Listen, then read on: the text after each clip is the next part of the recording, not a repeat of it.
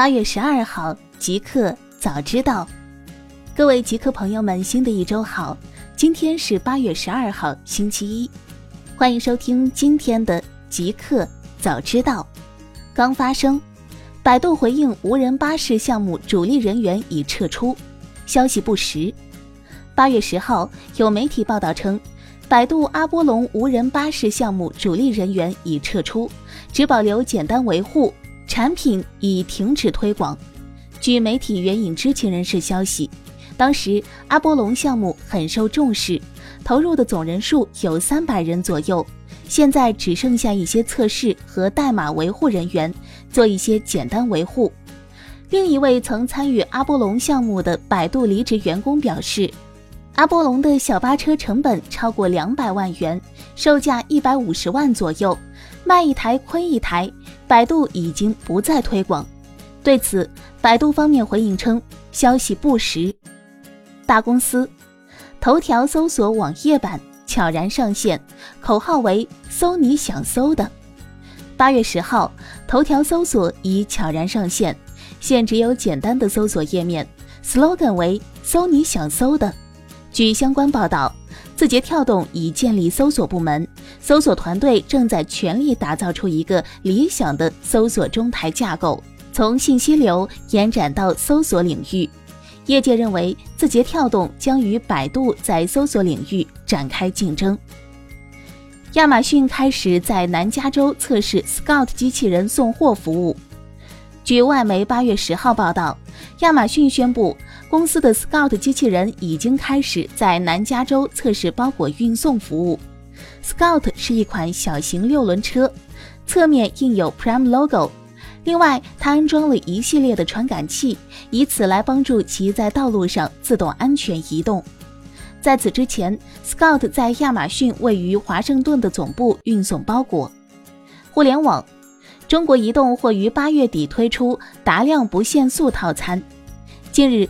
中国移动二零一九年中期业绩发布会上，中移动副总经理简晴指出，以前达量限速产品确实推动了公司发展，但调查显示，用户对相关产品满意度不是很高，尤其是限速以后体验不好，所以中移动也将于八月底推出达量不限速、越用越优惠的套餐，以满足客户需求。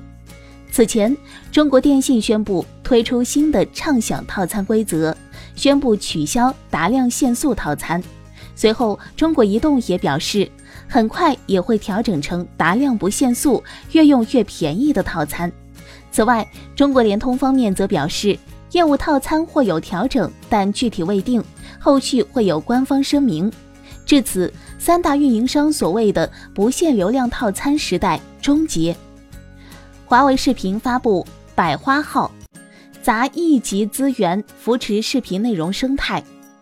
八月十号消息，在华为开发者大会期间，华为视频正式对外发布全新的内容开放合作平台百花号。据了解，百花号不仅是一个开放资源、共享渠道的合作平台，也是一个视频聚合、分发、交易、运营的商业平台。为合作伙伴提供分发渠道、营销推广、分销变现等服务。伴随百花号上线的，还有华为视频全面升级的资源扶持和内容分成计划——净方计划。净方计划采用以会员分成、PPS 分成、内容专区分成、付费点播分成为主的多种分成形式。一家电视或九月二十六号发布，八月十一号。据 MySmartPress 报道，根据一加智能电视的蓝牙 SIG 认证文件以及其他消息渠道，预计一加将于九月二十五号至三十号之间发布其首款智能电视，基于安卓操作系统，支持蓝牙五点零，共有四十三、五十五、六十五、七十五四种尺寸。根据蓝牙 SIG 组织的认证信息。一加电视首批面向中国、美国和印度市场。外汇局官员应将 Facebook Libra 币视作外币，纳入外汇管理框架。八月十号，在第三届中国金融四十人伊春论坛上，国家外汇管理局总会计师孙天琪介绍了美国社交巨头 Facebook 推出的数字货币计划 Libra 天秤币对外汇管理和跨境资金流动的六大影响以及四条应对建议。孙天琪建议将 Libra 视作外币，必须纳入中国外汇管理整体框架，否则建议禁止使用 Libra。其次，除国家另有规定极少数极少数情况外，中国境内必须以人民币计价结算，包括数字环境下的境内交易的计价结算，绝不能出现在数字环境下境内交易的 Libra 化或者是美元化。特朗普政府悄悄解散无人车委员会，美国交通部没通知。据外媒报道，美国交通部日前证实。特朗普政府已经于今年早些时候悄然解散了奥巴马时代创办的交通自动化咨询委员会。此外，美国交通部从未通知过该委员会成员，这个咨询机构已经不复存在。交通自动化咨询委员会于二零一七年一月初宣布成立，它由二十五名公司高管、教授以及运输行业的专业人士组成。该委员会于二零一七年一月十六号举行了唯一一次会议，当时距离特朗普就职仅四天时间。据互联网档案馆称，美国交通部从未通知该委员会开会，并在今年四月左右的某个时候从其网站上删除了一份详细说明此事的新闻稿。酷科技，中兴智能视频 Red 算法取得重大突破。刷新三大数据及世界纪录。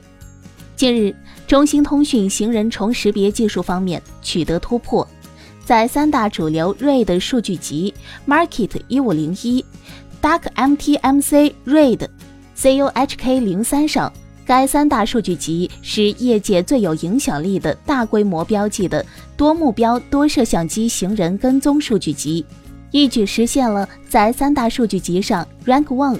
首位命中率、MAP、平均精度均值两大关键指标的大幅提升，位居榜首，刷新世界纪录。中国科学家取得量子计算重大突破，实现二十个量子比特全局纠缠。全球顶级学术期刊《Science》科学八月九号最新一期刊登了中国学者在量子计算研究中的新进展。题为 Generation of Multi-Component Atomic Schrodinger Cat States of Up to Twenty Qubits。这项成果由浙江大学、中科院物理所、中科院自动化所、北京计算科学研究中心等国内单位组成的团队通力合作，开发出具有二十个超导量子比特的量子芯片。并成功操控其实现全局纠缠，刷新了固态量子器件中生成纠缠态的量子比特数目的世界纪录。新产品，手游版《绝地求生 Lite》上架 Google Play，专为两 GB 内存以下手机开发。八月九号，腾讯和 PUBG 公司联合发布公告称，在 Google Play 商城上正式发布 PUBG Mobile Lite 游戏。目前，这款游戏已经在东南亚、南亚、北非和南美洲上线，并即将登陆北美、中美洲和欧洲市场。PUBG Mobile Lite 应用程序的安装包大小为四百九十兆，可以安装在 RAM 少于两 GB 的设备上。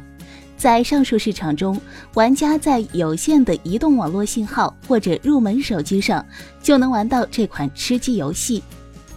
英特尔雅典娜笔记本视觉标志公布，戴尔、惠普首发。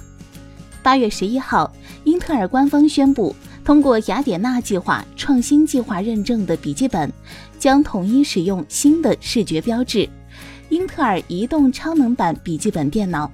英特尔表示，PC 制造商和零售商可以在促销活动、实体店、线上零售环境内使用这一标志。吸引消费者关注符合雅典娜计划目标规范的十一点零和关键体验指标 KEI 的高标准笔记本。贴上这个标志，就证明笔记本已经通过了由英特尔工程师主导的认证流程。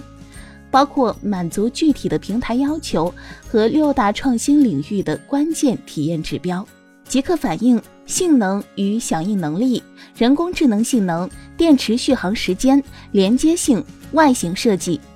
据悉，戴尔全新 XPS 十三二合一笔记本将首发使用这一全新标志，它也是首批通过雅典娜计划认证的笔记本之一。